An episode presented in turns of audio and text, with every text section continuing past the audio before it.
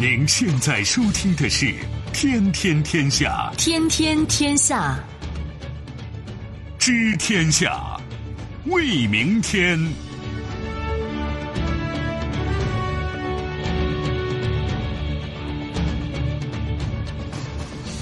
听众朋友们，大家好，欢迎您收听今天的《天天天下》，我是主持人梦露，有请本节目评论员重阳。你好，重阳。各位好。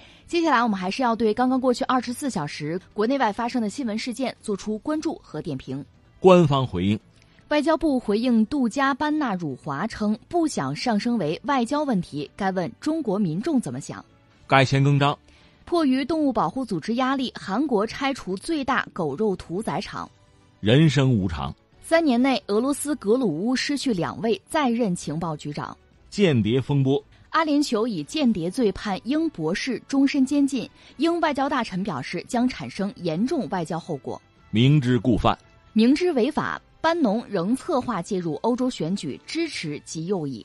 稍后的时间，我们会为您进行逐一点评，也欢迎您持续关注河北广播电视台综合广播。除了传统的收听方式，您可以在手机上打开蜻蜓 FM 或者是极听客户端，找到“天天天下”，关注我们。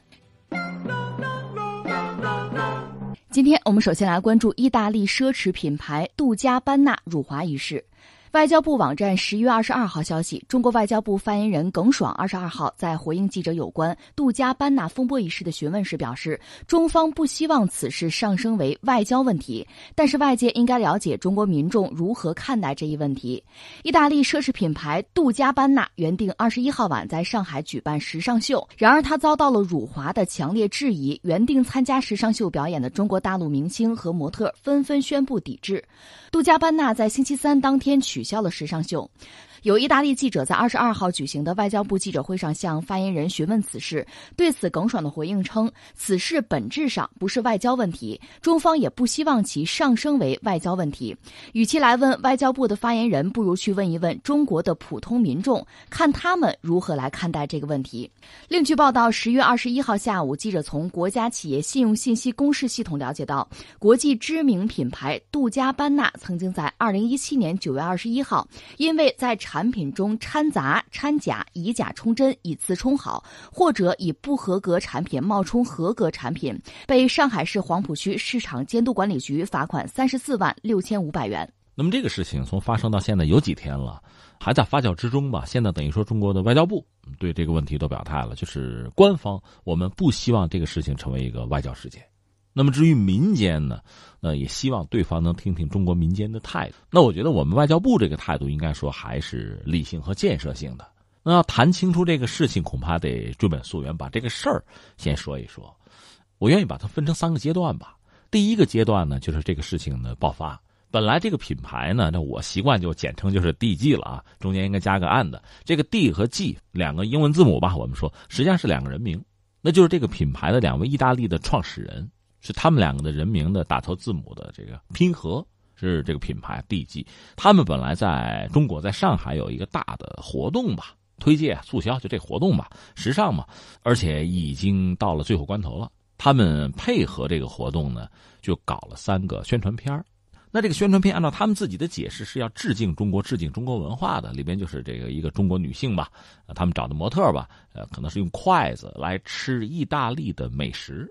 他们想表现这么一种，就是交流啊、交融啊这种混搭。那这个片子发布之后呢，就有网友评论，这个很正常，因为你发布片子就是为让别人看的，肯定有些人叫好，有些人不吭声，有些人感到不舒服就表达。表达是什么呢？大概是三点：一点是画面混乱、元素混杂；第二就是对中国元素啊、对中国形象的理解太古板。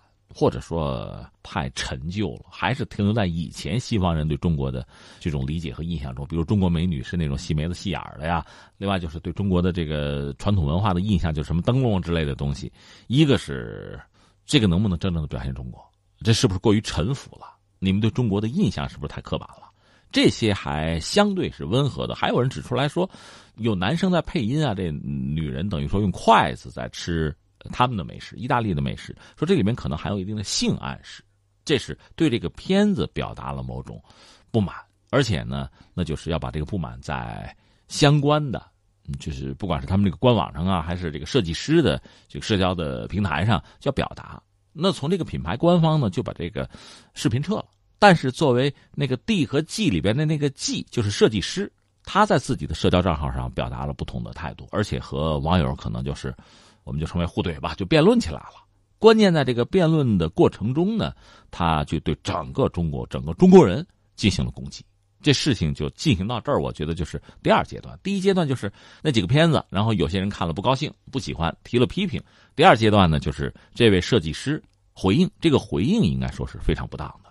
那么至于第三呢，就是现在这个 D 和 G 这两位呢，作为创始人吧，呃，又一起向中国人道歉，而且最后用这个很不流利的汉语，听着很古怪的腔调说了对不起。那么这个道歉。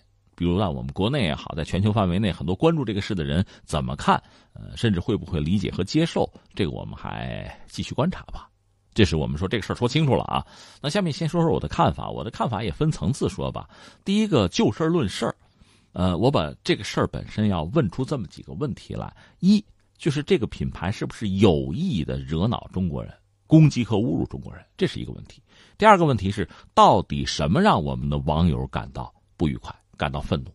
那最后第三呢？我们也看一看各方的这个态度吧。那我们一样一样说。第一个，我先表明一下我的这个立场。类似问题，我的态度是一贯的，就是我要帮理不帮亲，就是谁占理我们帮谁。因为不是这个态度的话，那谁和我们亲，我们帮谁的话，那就不要谈理了，对吧？那这个事儿本身，你说对方是不是有意专门就要侮辱中国人？我个人还不这么看，因为很简单，他们来中国是赚钱的。他们不可能有意的专门就是讨中国人的不高兴，这没有必要哈，和他们做这个事情的初衷是违背的。我还查了一下相关的历史，这家企业也好，其他一些企业也好，就是时尚品牌也好，其实闹笑话闹的很多。就说这家企业，我还看过他们一个员工写的一篇文章，讲之前闹的笑话。他们在中国有很多活动，你比如说赶上这个中秋、月饼节。说这位中国员工是拼死上书给总部，因为这事最终是人家总部来决定搞不搞的。说不要把卖月饼布置成灵堂，这中国人受不了，这不是我们的习惯。你不要用你的理解去去去猜测或者揣度中国人。另外呢，还有马年吉祥，他们居然在这个自己的这个门店外面弄了个纸马，这个也被有中国文化底蕴、有了解的人觉得这不扯吗？这不胡闹吗？拆了吧。那回到这个事件本身呢，他那三个视频小片呢，你说里面有性暗示，怎么理解呢？我觉得就意大利人来讲，这种做法好像也不让人意外。你看看他们那个贝鲁斯科尼，那老头多大年纪了，是吧？按我们中国的标准，这像样吗？这个就那么搞。所以在这个层面，我的判断是，他未必是要主动挑衅，他只是要赚这个钱，呃，讨这个彩头，只不过把事儿，呃，搞砸了，戏没演好。可问题在于，接下来哈，我认为大多数国人啊，网友也没有因为这三个小片就对他怎么样。就是你拍的不好，我可以不喜欢吗？我可以批评吗？就一部电影、一个影星，或者说任何一个品牌、一个产品，我不喜欢可以吗？我批评一下可以吗？你就虚心接受就是了。或者说，作为一个艺术家，我情绪不好，我不喜欢别人批评我的产品和创意，我跟对方辩论几句，对骂几句，这个我觉得都可以在我的理解和接受范围内。问题在于你别出格，不要出圈问题就出在刚才我们讲的第二阶段，那个 D G 里边那个 G，就是作为设计师，作为这个品牌的主创人员之一，他这就一竿子要打一船人，就对中国对中国人整体就加以了斥责和侮辱。这话说的就不对了，非但不对呢，反而是火上浇油。所以我理解，我们就国内的一些网友、公众对这个品牌、对这个人的不满，并不是源于那三个小片，而源于这个人的态度。这个态度呢，也暴露了他惯常，或者说某些西方人惯常的什么呀？就是一种莫名其妙的优越感，一种莫名其妙的傲慢与偏见。类似的事情还不止他一个。你比如迪奥，迪奥的首席设计师哈，他曾经在二零一一年一档子事儿，就在二月二十四号。那个人叫约翰加里亚诺，他在巴黎市中心一个酒吧和一对犹太情侣发生了冲突，他就种族歧视，对人家就破口大骂，后来被警方拘留。而且呢，这个人曾经有一次在这个酒吧里喝高了，他喝高了之后醉醺醺的跟别人喊什么？他说我爱希特勒。随后这位就被迪奥开除了，这人我们不能用了，而且被罚款罚了八千四百二十亿美元。这是迪奥的那个设计师。所以你会觉得你错了，或者说本来你和消费者和网友之间对某个事情的看法不一致，这个我认为很正常。那下面，既然你尊重或者你感兴趣，你希望在中国市场上赚钱，你不妨听听中国消费者、中国网友的建议啊、态度，包括意见啊，包括批评，这好像是一个皆大欢喜的一个状况。但是不，我就坚持我这套东西，而且我不惜和对方对骂，而且不惜让这个事情变得不可收拾。我是觉得呀，知错就改，善莫大焉。就算这个事儿，我们说在第二阶段，他对整个中国、对整个中国人出言不逊了，你依然可以道歉，你依然可以刹车。你看前两天那个俞敏洪攻击女性是吧？跑妇联道歉去了，那至少是一个态度。那你没有这样做，你一孤行，我们就要把这个问题就问下去。那么为什么你哪来的这种优越感，这种莫名其妙的自我中心？如果我们挖这个的话，我倒觉得可以挖出一点东西来，那就是长期以来西方人，包括意大利人，他们身上的文化上的某种优越感。所以种族歧视从某种意义上讲和这个难道没有关系吗？我认为也是有的。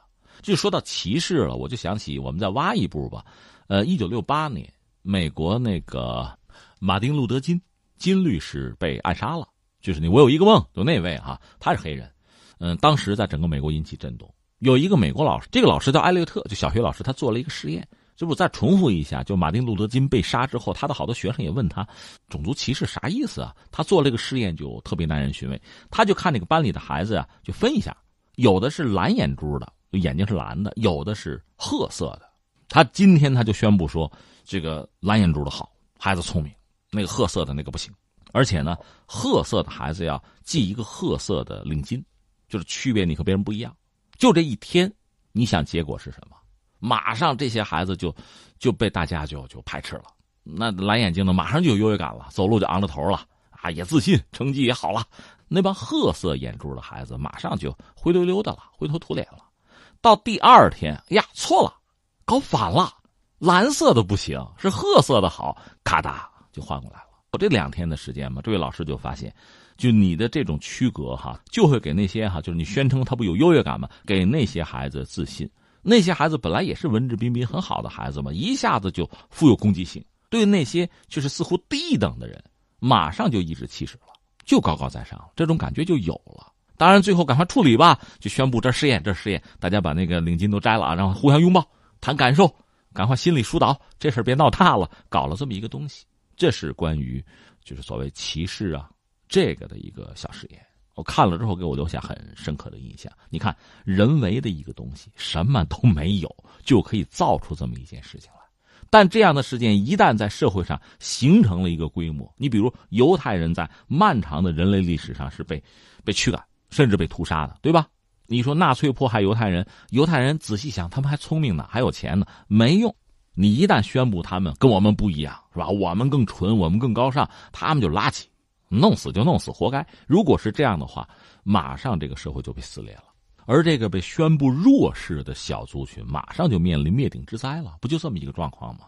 这不是人类的文明，这是人类的愚蠢和耻辱啊！很多网友跟我这儿聊也是，哎，那意大利你牛什么呀？对，按照我们就很多网友的标准，我们看看 GDP，我们看看谁勤劳，是吧？我们就看看长得漂亮不漂亮，我们按我们的标准，觉得他什么呀？那品牌怎么了？凭什么牛啊？我们可能有这样的一个质疑，我是这样想，因为大家的标准是不一样的，你也不好说你的标准就是唯一的，就是正确的，单向选择的答案未必。但是话又说回来，他那种自我的优越感，你也会觉得非常莫名其妙。那可能在历史上能追到殖民时代，呃，知道这个当年白人中心、白人至上，顶多你追到这儿，你又怎么样？前两天我们刚和大家聊欧洲的历史，在作为一个地中海的这个沿岸吧。非常多的文明，非常多的这个国家经济体里边，欧洲其实成熟的是比较晚的，它并没有太多的优越性可言嘛。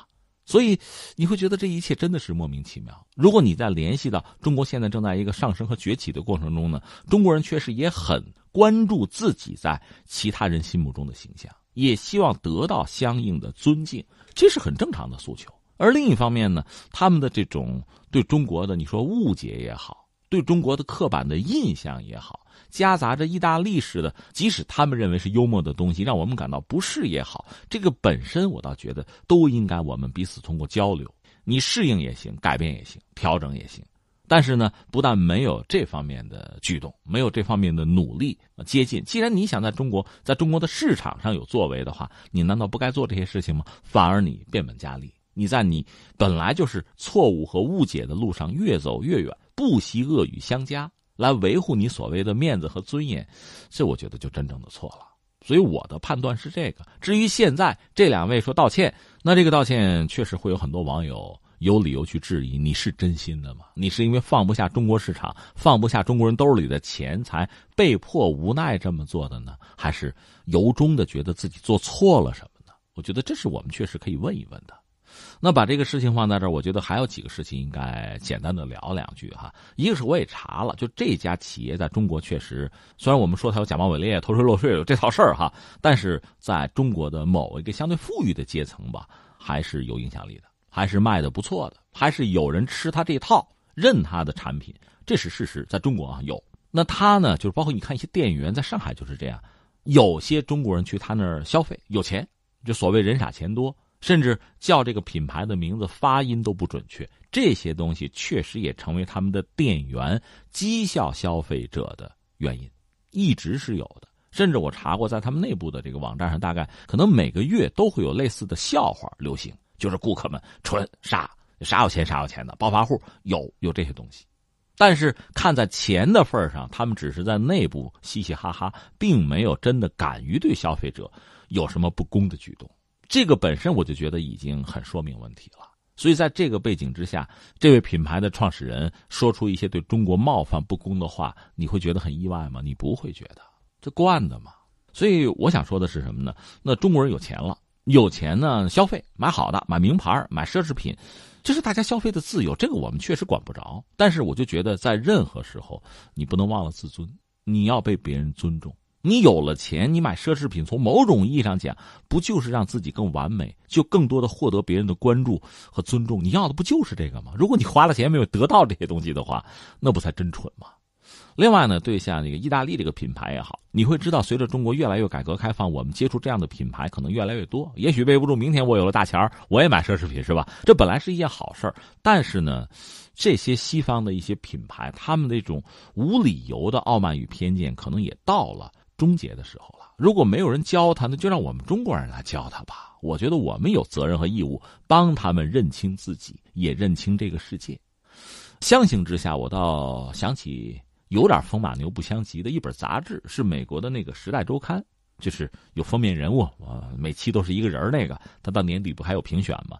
他的创始者叫做卢斯，他搞这本杂志当时怎么想呢？就说当时就是美国有大量的中产嘛，现在中国的中产据说也有三亿之多，有钱了，想消费了，但是可能在品味上或者在修养上还不那么理想，他们需要进步，需要学习，所以这本杂志啊。就是《时代周刊》这本杂志啊，他打算就是卖给这些人，提升他们的品质。那在卢斯的这本杂志之前呢，美国可能阅读吧，当时哈，主要是要么就特别高，《纽约时报》就是高冷啊，一般人也看不了；要么就是这个八卦小报，就层次又太低了。他搞的是这个东西，通过这个东西呢，他确实提升了美国中产的，就是品味和品质。他说就是周刊嘛，每周要给。周末的时候，这一家子凑在一块吃饭的时候，提供一点高雅的话题，他做到了。那么，对于我们中国人来讲呢，呃，如果说我们就是有中产、有相对比较富裕的这个阶层啊，有消费的能力和冲动，那我们确实要很好的提升我们的品质，让我们用我们的视角、用我们的标准去挑选这个世界上诸多的，就是非常丰富的五颜六色、五花八门的品牌。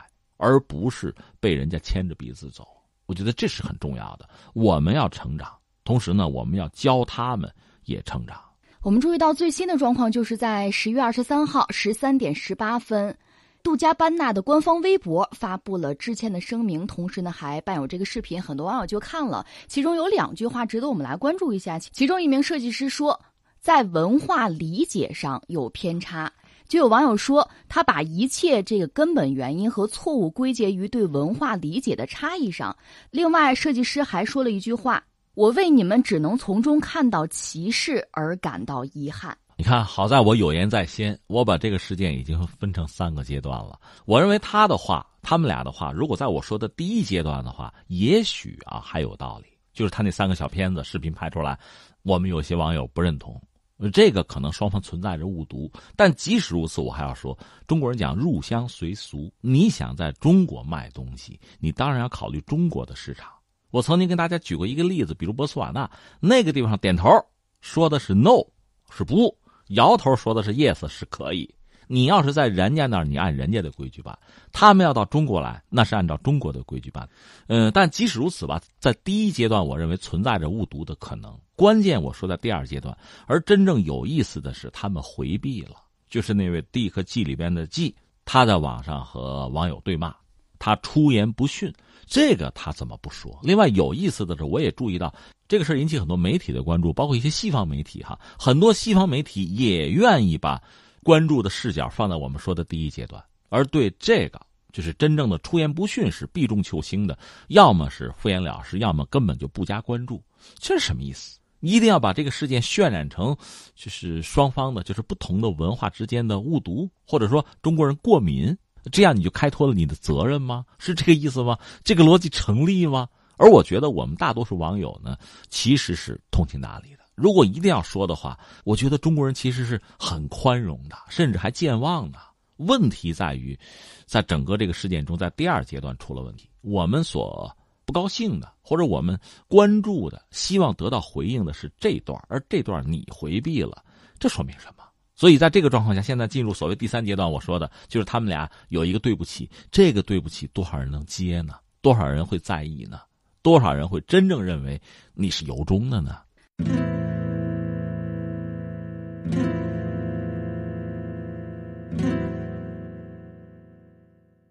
我们再来关注韩国。为了呼吁韩国食客禁食狗肉，韩国动物保护人士游行、拉横幅，甚至是钻进狗笼。如今，他们的抗议似乎开始奏效了。因为动物组织的压力，韩国地方政府承诺两天内拆除该国最大的狗肉屠宰基地。从四月份一家地方法院判决为吃狗肉而杀狗违法之后。此事对于该国狗肉行业又是一大打击。据报道，这处狗肉屠宰基地位于首尔南部的城南市太平洞建筑群，这里至少有六家狗肉屠宰场，能够同时处理数百条狗，也是韩国全国各地餐馆狗肉的主要来源。城南市政府官员承诺会在两天之内拆除这些屠宰场，并且改建为公园，安置被解救的狗。在韩国，吃狗肉的文化已经存在了几个世纪。法新社表示，韩国。每年约有一百万条狗被食用，夏天的油嫩狗肉在当地很受欢迎。这个你要说起来也涉及到习俗和文化。那你要让我说呢？我先表明我的立场和态度。我这人就不吃狗肉，我不怎么吃肉。现在为了健康计，可能争取吃的也别太多哈。这是我啊，先把自己态度啊、立场啊、习惯表明之后。我们再说这个事儿哈，一样一样说吧。第一个，首先我们可能要问一句：为什么韩国人爱吃狗肉？其实这么问本身也未必很合适，因为除了韩国人，全世界还有很多人，包括我们中国人。大家知道有什么玉林狗肉节？其实东北人吃狗肉的也有，这口也也好。为什么呢？有一个说法吧，就是狗肉叫做性温。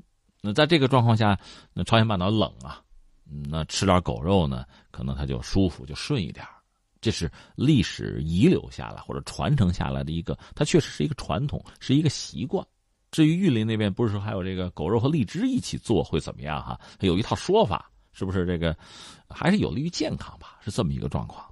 所以一旦形成习惯，那就那就吃嘛。好多习惯，你包括看欧美，有些这个习惯 你也不知道为什么，你也觉得没什么意义啊。它既然成为习惯，就流传下来就。就就走着吧，是这么个状况。但韩国本身确实已经发生了不少改变。这个改变，你比如说，在他们这个世界杯，从那时候开始，大家觉得这个吃狗肉是不是和国际规则不接轨？是不是会引起全球范围内很多人的反感？确实也有，西方也有一些动物保护组织，可能甚至比较极端吧，对韩国人吃狗肉呢是很不喜欢，甚至是抗议的。所以韩国本身呢，呃，从官方已经在下决心做一些调整和改变。就是对吃狗肉这个习俗吧，做一些，首先是压缩吧，不能说一刀切就禁了它，但总是在调整和改变。呃，在之前吧，你说这个事之前，我们注意到韩国方面有一个动物保护法，就它等于说做了一些修改吧，就是狗肉的屠宰场是要屠宰厂家注意环境卫生，这个没有问题啊，要求这肉的质量啊。另外，对狗肉买卖中对狗的屠杀方式，这个动物保护法是有规定的。我查过，就是禁止拴挂狗将其打死，禁止在其他狗面前残忍的把狗屠杀掉。这都是韩国的这个法律都已经有约束和规定了。但是这个还不够，现在你看，还有一些动物保护主义者就认为我们就根本就不应该吃，要改变这个习惯，拉横幅，我抗议。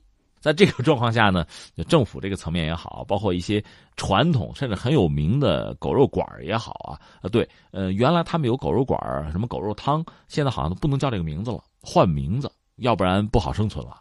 呃，这么一个状况，确实销量也在下降。那怎么来看待这个事情呢？我是觉得，一个呢，我认为动物都应该被尊重吧。如果狗是这个待遇的话，猫也不应该就被歧视。那你想吃牛吃羊应该怎样？我们知道，比如说西方人、美国人，他们不怎么吃狗肉，羊肉吃的也少，他们吃牛肉吃的多，猪肉吃的也少。那他们为什么对牛就这么歧视呢？我们难道不应该问一句吗？这是一个。甚至你不觉得只关注动物、植物你不关注不合适吗？那你芹菜人家也是个生命，是吧？大白菜。啊，青椒，这你就是给人家剁成细碎的一些丁你就把人家吃了，这合适吗？你要这么问的话，人什么也不要吃，人死了算了，对吧？那这个逻辑显然是出了问题。所以我理解呢，一个是没有必要对狗做特别的处理。当然你会说，你看狗通人性，海豚还通人性呢，鲸鱼更聪明。那你说狗长得好看，对啊，你要是拼颜值的话，那猪敢倒霉了吗？你会觉得猪长得不好看吗？不过就是因为这些原因嘛？你仔细想想，这恐怕说不过去。所以在我看来呢，一个是人基于个人健康的考虑，适当的少吃点肉，这是没问题的。另外呢，就是对动物，我们作为一个高级的一个物种哈，对动物有一份爱心，有一份关怀，讲人道，讲兽道，这都是对的。比如说你屠杀动物的时候。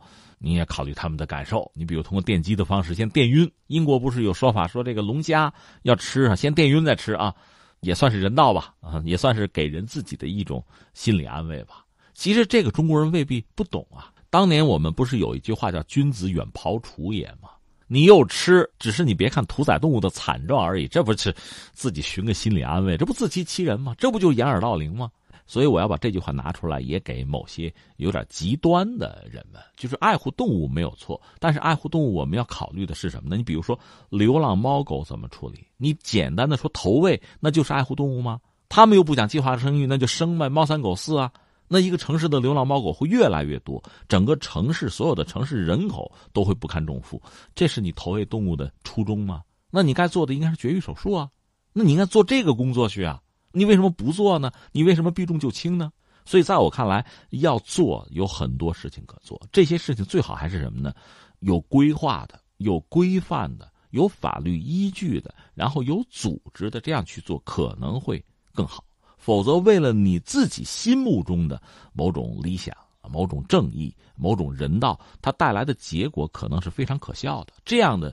故事很多，人类因此犯下的错误也很多。举个简单的例子，你比如美国有一个叫雷切尔·卡逊的，他是一个记者，他写了很著名的一本书叫《寂静的春天》。他写的是什么呢？就是 DDT，就杀虫剂嘛，呃，在美国造成的损害，很多鸟死掉了，就是这个东西是不应该用的。那他这个话对不对呢？恐怕这中国词儿叫什么？叫具体问题具体分析。在美国，他的话是对的，但是在非洲可就不一定，因为。双方的这个确实经济社会发展的程度、文明程度差很多。在非洲很多贫困的地区，用 DDT 啊能够解决很多问题，甚至能够阻止疟疾对人的伤害。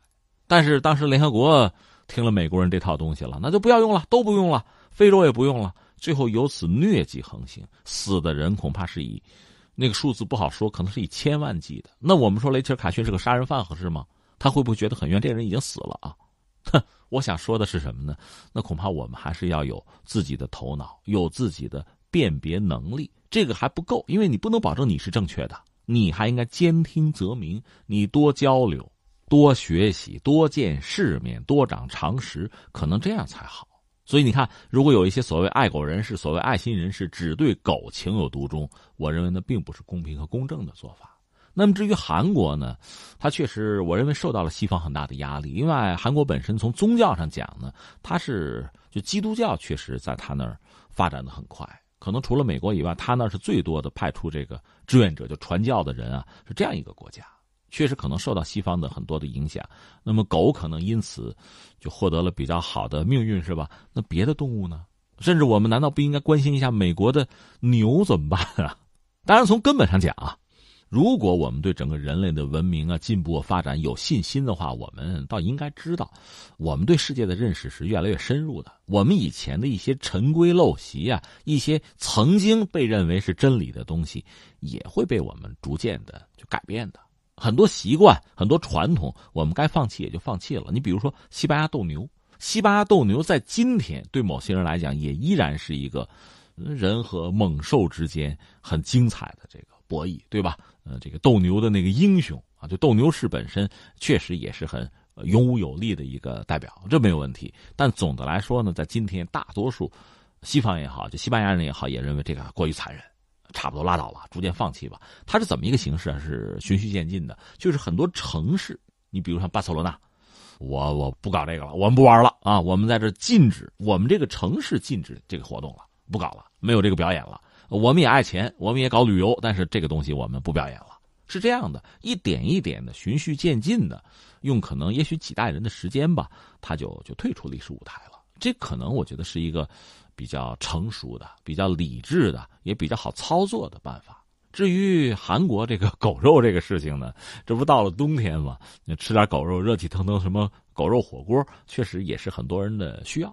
其实，在我们中国，因为中国很大嘛，那对狗肉有需求的人，我相信也会有一定的比例。只是我觉得呢，比较起来，我更关注的是什么？对自然的保护。另外呢，比如说这个饮食，包括肉啊，狗肉也好，猪肉也好，它的安全对人类健康的影响，我们首先关注的是这个。然后呢，就是对于宠物，包括在一个城市里流浪猫狗，我们的态度、我们的管理，我首先关注的是这些东西。狗有很多种，有的肉狗呢，它和肉猪和这个肉鸡、牛羊其实没有太大的差别。这个东西你一定要强调对它的爱心，那你最好不爱一点。另外呢，我们如果对别人的饭碗有关注的话，最好是在法律允许范围之内。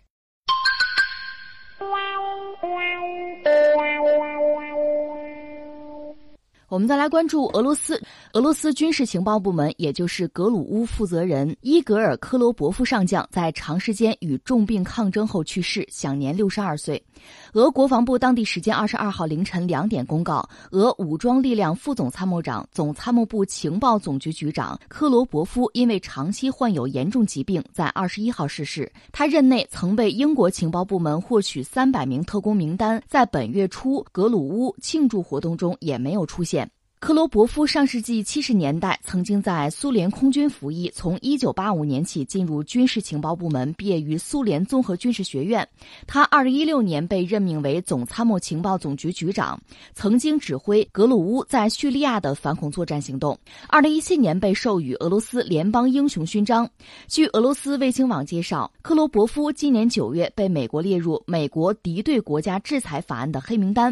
前任格鲁乌局长伊格尔希尔贡。从二零一一年上任，俄国防部称他于二零一六年一月意外逝世。今天我们关注格鲁乌，实际上三件事三点吧。第一呢，他今年正好是创建一百年；第二呢，等于说这两任局长三年之内就死了，而且其实你看这位刚六十多，挺年轻的，嗯，忽然就死掉了，让人难免觉得这事儿是不是有点蹊跷啊？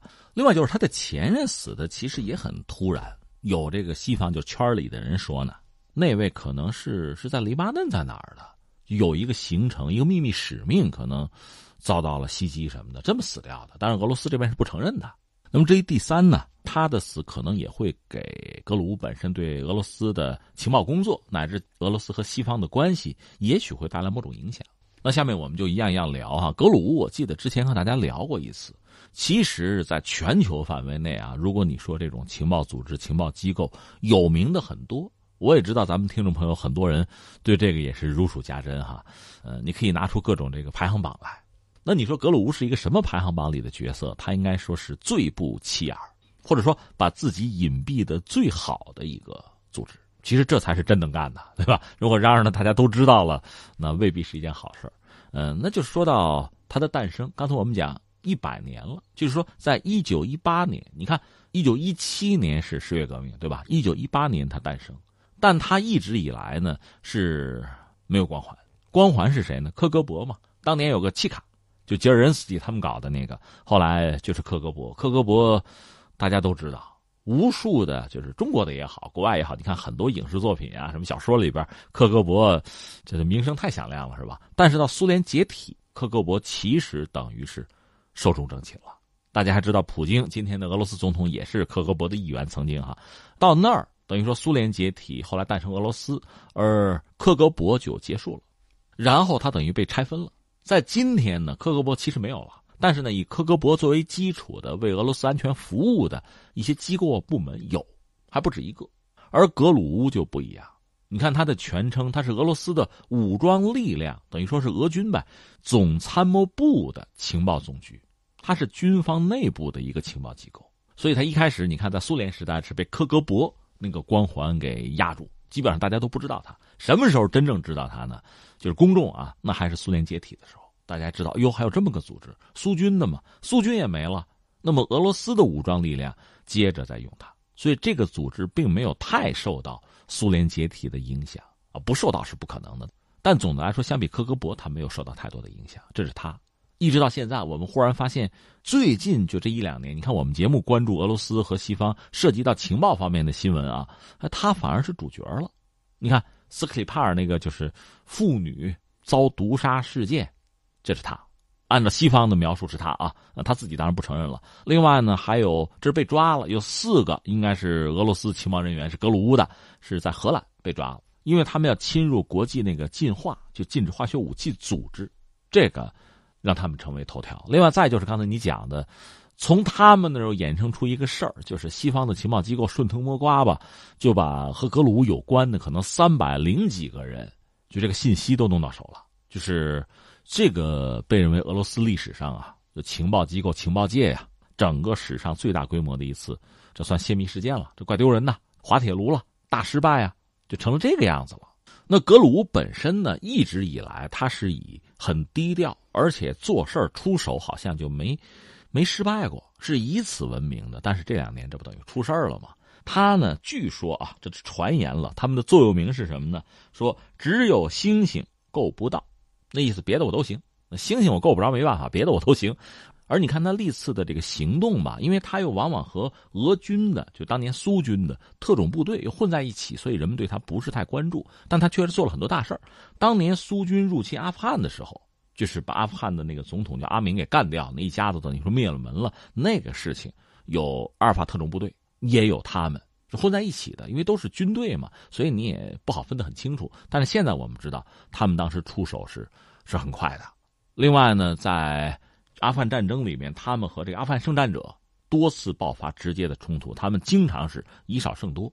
有一个统计说，整个在阿富汗不打了十年嘛，格鲁乌损失了一百九十一个人，换来的是对方是五千，就是阿富汗圣战者。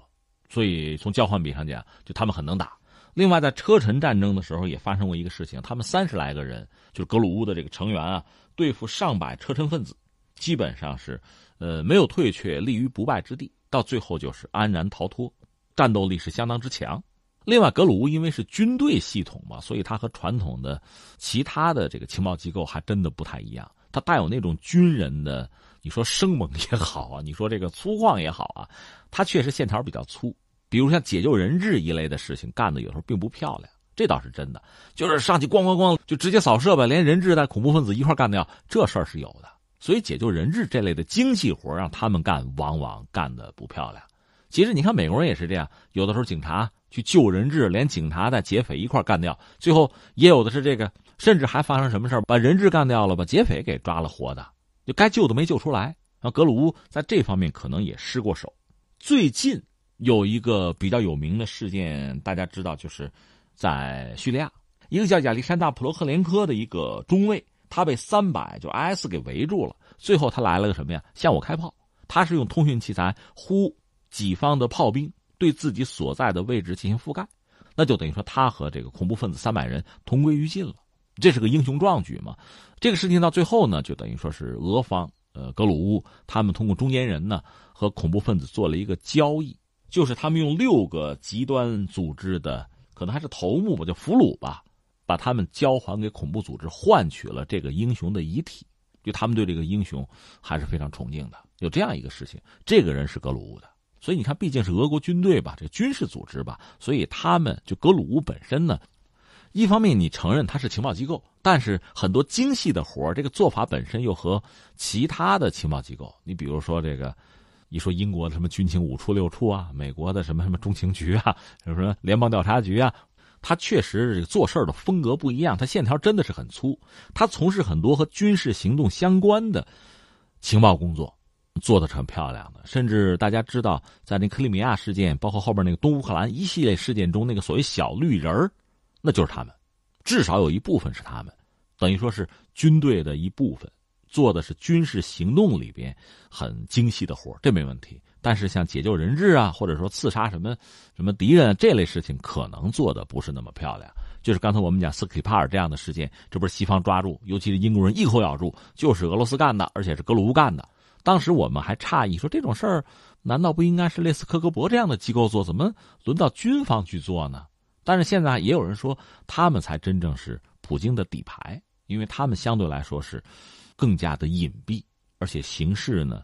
应该说更加利索，有这个说法啊。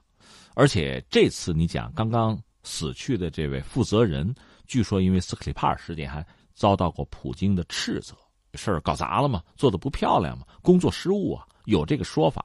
当然，这一切大多数来自西方的报道，俄罗斯的媒体多少也报过两句，但往往是语言不详。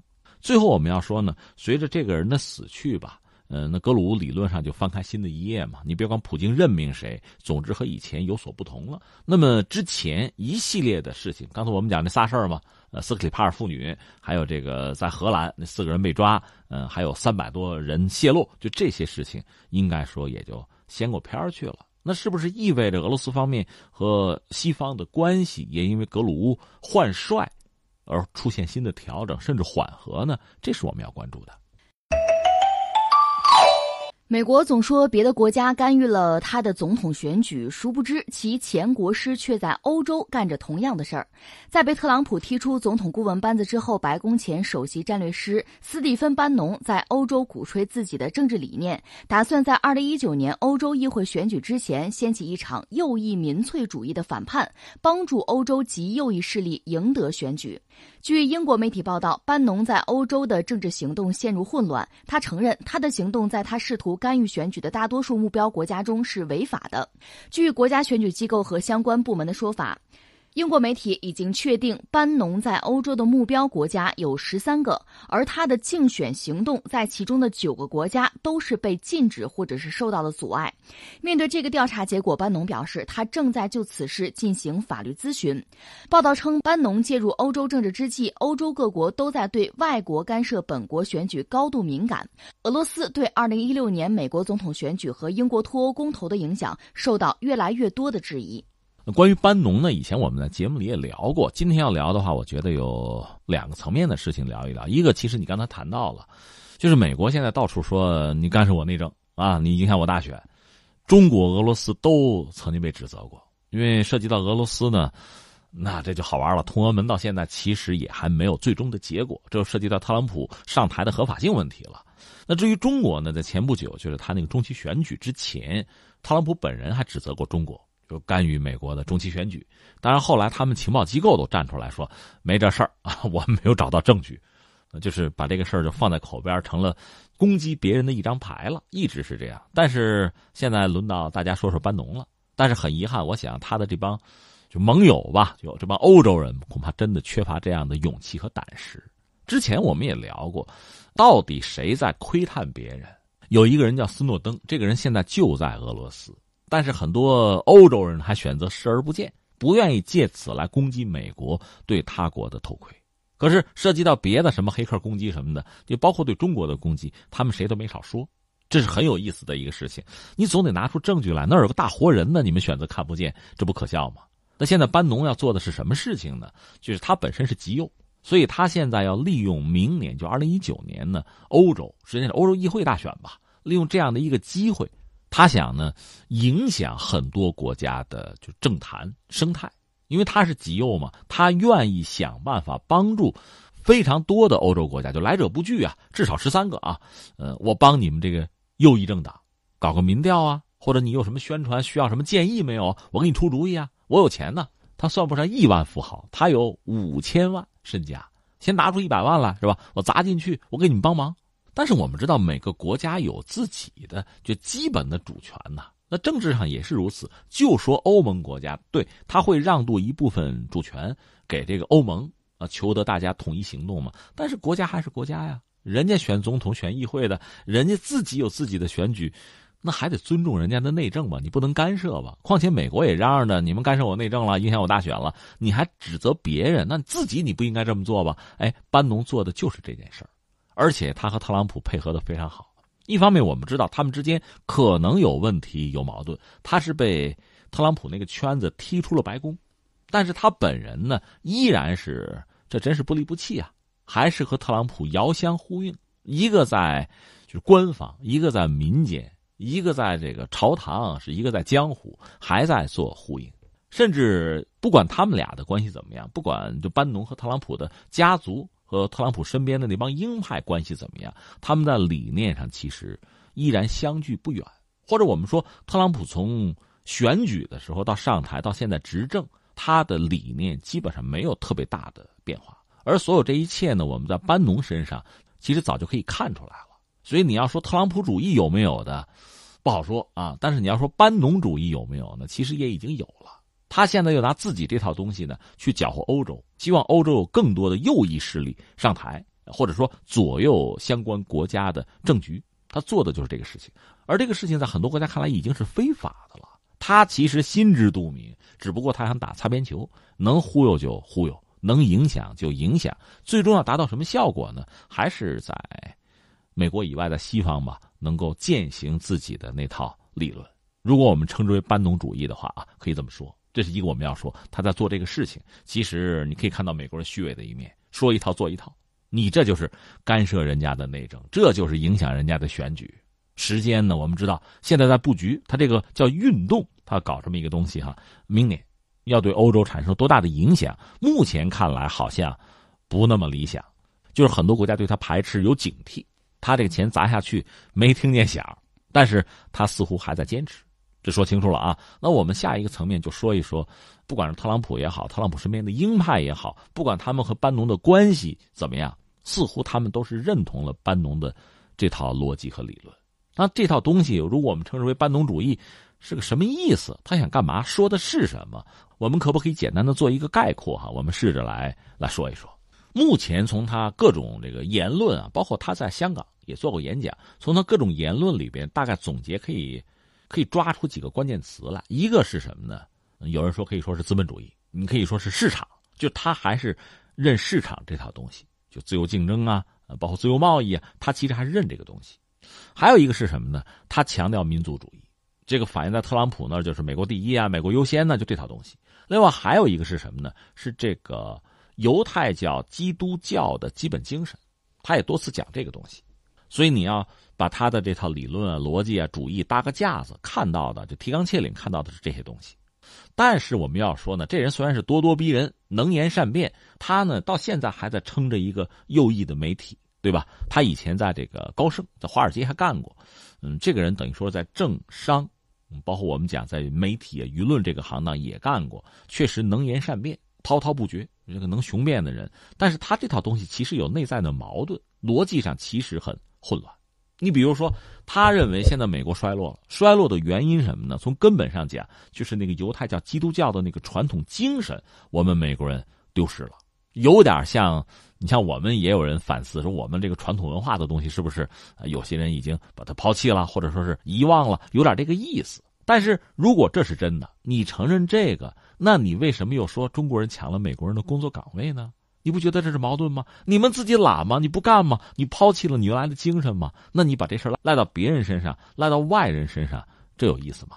对吧？另外呢，他说他对这个就是资本主义那套东西吧，还有自由市场的竞争，如果他是认同的话，他认为靠这个东西就能创新。如果是这样的话，那你指责中国，你又说中国不是市场经济，那你指责中国在创新上对你形成威胁，你干嘛这么不自信呢？再就是你强调什么美国优先啊，搞单边主义啊，这个和你信奉的这些原则之间，你不觉得又矛盾了吗？所以你会发现，他这个东西是一个大杂烩，七拼八凑。说到底呢，确实他要服务于美国的利益，服务于他心目中的美国的利益。由此他不惜，怎么说呢？就是自相矛盾，其实就是这个状况。但是我们要说，他在美国还是有市场的。就是说，不管美国的精英层对他个人喜不喜欢、认不认同，但他这套逻辑、这套理论还是有人认的，甚至在相当长一段时间呢，成了主旋律。这是我们看到的班农。那么他在现实生活中呢，确实也不甘寂寞吧？呃，一直在做事情。说到他，我想起另一个人是谁？索罗斯，就是那个金融大鳄。大家一想到索罗斯，就是什么量子基金啊，当年狙击港元啊。实际上，那个人在政治上也有非常大的野心。他曾经拿了不少钱，就投到一些国家搞所谓的政治试验。你看当年的这个苏东巨变、改旗易帜，这个背后都有他的影子。他是掏钱的。你用钱去改变一个国家的颜色，去改变这个国家的政局，这个本身我们就说合法吗？这种做法在美国国内被允许吗？你会觉得就很可笑。另外，索罗斯本身他和特朗普是不对付的，所以很多人也也在说他。他在利用自己的手头的金钱或者自己的影响力，呃，也要拉了个队伍哈，要和特朗普对抗，一直也有这方面对他的报道和指责。这他在美国国内也没消停。那我们翻过来再看到班农，班农是想把这个火在欧洲烧一烧。那这样做下去，真的很可能对欧洲形成某种影响。如果掀不起波浪还好，如果掀起来的话，欧洲被撕裂，那这个乐子可就大了。当地时间十一月二十一号，一名英国公民被阿联酋法院以从事间谍活动判处终身监禁，引发了英国政府的强烈不满。英国对此表示震惊和失望，认为此举将会对两国关系造成严重的外交后果。英国首相、外交大臣纷纷出面呼吁阿联酋政府重新考虑此事。据路透社二十一号报道，被告的是三十一岁的英国人马修·赫奇斯。当天的庭审持续了不到五分钟，他的律师也没有出庭。阿联酋的媒体援引法庭的文件表示，赫奇斯的罪名是对阿联酋从事间谍活动，并且向第三方提供敏感的安全和情报信息。在中东，目前最热的话题还是卡舒吉嘛，还涉及到沙特。沙特现在是。大家都在关注的一个众矢之的了，这个事儿还没有闹清楚。现在阿联酋这又爆出一个事情，客观上讲，多多少少是不是会分散一下很多国家，特别是欧洲国家对中东的关注的目光？嗯，那我说点别的，我把话扯远点啊，待会儿再说回来。我想说什么呢？我刚刚关注了一个事件，是一个英国女性叫艾丽，她带着自己的女儿四岁的一个女孩子到迪拜去玩，阿联酋嘛，结果闹起来了。就是他们呢被迪拜这边拦住，说你这个签证是过期的，过期你们得回伦敦，你不能在这儿落地，是吧？他不干，说我跟女儿都累了，我们不走。然后又做了个酒精检测，他们在来的班机上呢，这个女性喝了葡萄酒，就是那班机上提供的免费的酒嘛，她喝了。但是你飞机上喝无所谓，在迪拜是不行的。阿联酋整个就作为穆斯林国家是不能饮酒，一查你这身上有酒精嘛，这就违规了，这是违法的。那最后就把他们扣等于就抓住了。那他们当然不干了。当然，这位英国女性大喊大闹哈，嗯，还用这手机就拍那个对方移民官的那个照片，那又触怒人家，因为这个是不允许的。那对方当然不干，拘捕拘捕。但是最终的结果是什么呢？放人，道歉，官方道歉，而且呢，回去的机票我们掏，就这么个事儿。按我们理解不会啊，你看你就没签证，这是第一个，你跑到人家家去就不对了，对吧？再或者你喝酒了，人家有人家的规矩。那你就违法了。再就是你还把人移民官还拍了，这个也不对。哎，居然最后是这么一个结果。那为什么呢？就是他有律师嘛，英国那方面施加压力嘛。而且你看这个案子本身，英国人很会做事情。他拍那个照片就要渲染这个女孩子四岁小女孩和母亲那个亲热呀、可爱呀、人性啊那一面。那等于说就要间接的就让你觉得，你看，哎呀。迪拜这个地方，就是等于说阿联酋，你们这边太残酷啊，不人道，你们对一个女性这样不好，影响两国关系。他跟你渲染这个东西，所以最后是这出结果，道歉了，然后等于说机票我们掏了，礼送出国，我们对不起你们，成了这个样子。那我想说的是什么呢？你看两国的关系是什么样的？阿联酋是一个什么样的状况？对这个女游客哈，这说彬彬有礼啊，什么礼遇有加都已经不合适了，这都完全是不讲原则了，是吧？都到这个地步了。但是翻回来，在你刚才讲的这个事件，一个三十来岁的一个英国的学者，他们认为是间谍，在这个问题上，他们的态度和对那个女游客应该是截然不同的。那你让我判断，我说什么呢？如果这位英国的学者三十来岁这位男性哈，他又是研究中东问题的，又是研究阿联酋的法律和政治问题的，你说你不懂阿拉伯语是不合适的吧？这个我不能想象。所以英国方面啊，包括这个人的家庭，这番说辞就是觉得自己很冤枉啊，莫名其妙啊，误会了是吧？我们不懂，不太可能吧？你搞这个研究都完全不懂的话，你去人家这个国家做这方面资料的收集，最后被人家作为是一个间谍，等于他在机场要走的时候被扣住了。我想阿联酋如果没有相应的证据的话，没有靠得住的证据的话，恐怕不会这么做。我刚才不是特意讲了另一个事件吗？我想，如果没有特别充分的证据，如果这个事情的性质不是很恶劣，阿联酋估计不至于如此严肃。那这么翻过来，我们讲英国人的态度就很有趣了。一方面就带有威胁的意思了，你要是不答应我的话，后果 很严重啊。那不管怎么讲，涉及到间谍这样的问题，这恐怕对任何一个国家，对于一个主权国家来讲，都是很严肃、很严重的问题了。我们就说西方国家对俄罗斯。涉及到所谓间谍的问题啊，什么情报的问题，黑客的问题啊，甚至中国不也躺过枪吗？就这些事情，我们就说都是莫须有的，他可能有啊，但是你没证据，你说什么呀？